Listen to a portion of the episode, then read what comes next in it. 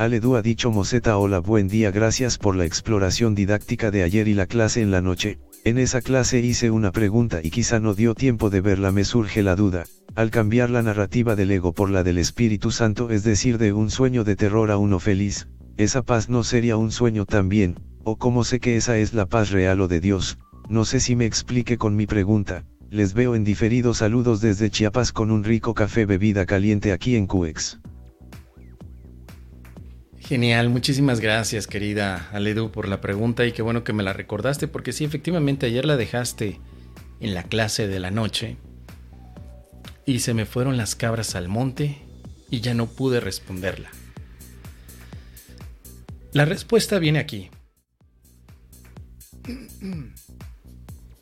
Justo en el capítulo número 13. Nos dice así, primero soñarás con la paz y luego despertarás a ella. Tu primer intercambio de lo que has hecho por lo que realmente deseas es el intercambio de las pesadillas por los sueños felices de amor. En ellos se encuentran tus verdaderas percepciones, pues el Espíritu Santo corrige el mundo de los sueños en el que reside toda percepción. El conocimiento no necesita corrección. Con todo, los sueños de amor conducen al conocimiento. En ellos no ves nada temible y por esa razón constituyen la venida, perdón, la bienvenida que le ofreces al conocimiento. El amor espera la bienvenida, pero no en el tiempo, y el mundo real no es sino tu bienvenida a lo que siempre fue. Por lo tanto, la llamada al júbilo se encuentra en él. Y tu gozosa respuesta es tu despertar a lo que nunca perdiste. Así que efectivamente, ayer hablábamos de un cambio de narrativa en la clase, en la clase de los lunes, unas clases privadas que tenemos vía Zoom. Cuando cambias la narrativa del ego por la del Espíritu Santo, es decir, intercambias este sueño de terror por el sueño feliz, lo primero que experimentamos es una paz que está enlazada al sueño. Primero soñamos con la paz. Pero no nos quedamos atrapados en ese sueño de paz, sino que el sueño de paz nos permite despertar a la paz. Es imposible despertar a la paz cuando estamos soñando pesadillas. Tiene que haber un paso intermedio. El curso de milagros le llama el sueño feliz. Es el paso necesario para poder despertar al conocimiento. En el sueño feliz, sueñas en la paz. Y al soñar en la paz, por supuesto, participas de la experiencia de perdón. El perdón, también como lo vimos allá, es una ficción, una narrativa. Para el curso de milagros el perdón no existe, pero sí es una ilusión que el Espíritu Santo toma para que podamos entonces dejar atrás los sueños de terror. Esto lo podemos encontrar más adelante en la clarificación de términos en el perdón y la faz de Cristo. Y nos recuerda lo siguiente, el perdón es el medio que nos lleva a Dios y lo que nos permite alcanzarle, pero es algo ajeno a Él. Es imposible concebir que algo creado por Él pueda necesitar perdón. El perdón entonces es una ilusión. Pero debido a su propósito, que es el del Espíritu Santo, hay algo que le hace diferente. A diferencia de las demás ilusiones, nos aleja del error en vez de acercarnos a él. Al perdón podría considerársele una clase de ficción feliz, una, una manera perdón, en la que los que no saben pueden salvar la brecha entre su percepción y la verdad.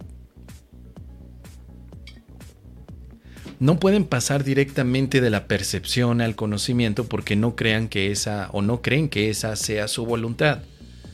Esto hace que Dios parezca ser un enemigo en lugar de lo que realmente es, y es precisamente esta percepción de mente lo que hace que no estén dispuestos simplemente a ascender y retomar en él la paz. Así que el perdón, ficción feliz, narrativa de felicidad, una narrativa, una forma de explicarte las cosas desde otro punto de vista. Ya no te las cuentas desde la narrativa de la separación, del abuso, del engaño, del rechazo.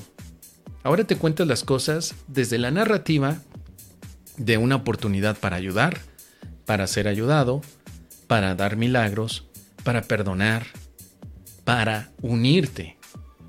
Esa ficción feliz te permite entonces liberarte de todos los sueños de terror, de todas las pesadillas, y entonces abrirte camino a la verdad, al conocimiento.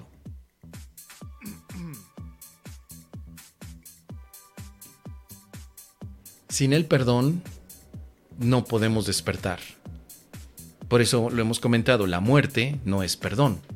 La muerte es otro sueño y, sobre todo es un sueño de pesadilla, donde pensamos que las cosas nos sobrepasaron, nos llegó la muerte y ya valió que que el asunto, ya no tenemos otra oportunidad a menos que creamos en la reencarnación. Entonces, ¿qué es lo único que va a pasar aquí? Que a través del perdón como ficción feliz, nuestra mente comienza a soñar bonito.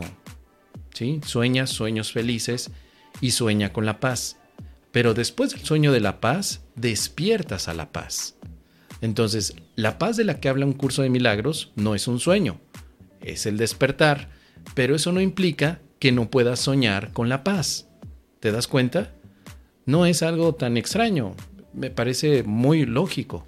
Primero sueño con la verdad y luego despierto a la verdad. Claro, primero sueño con la paz y luego me integro a la paz que Dios ha creado.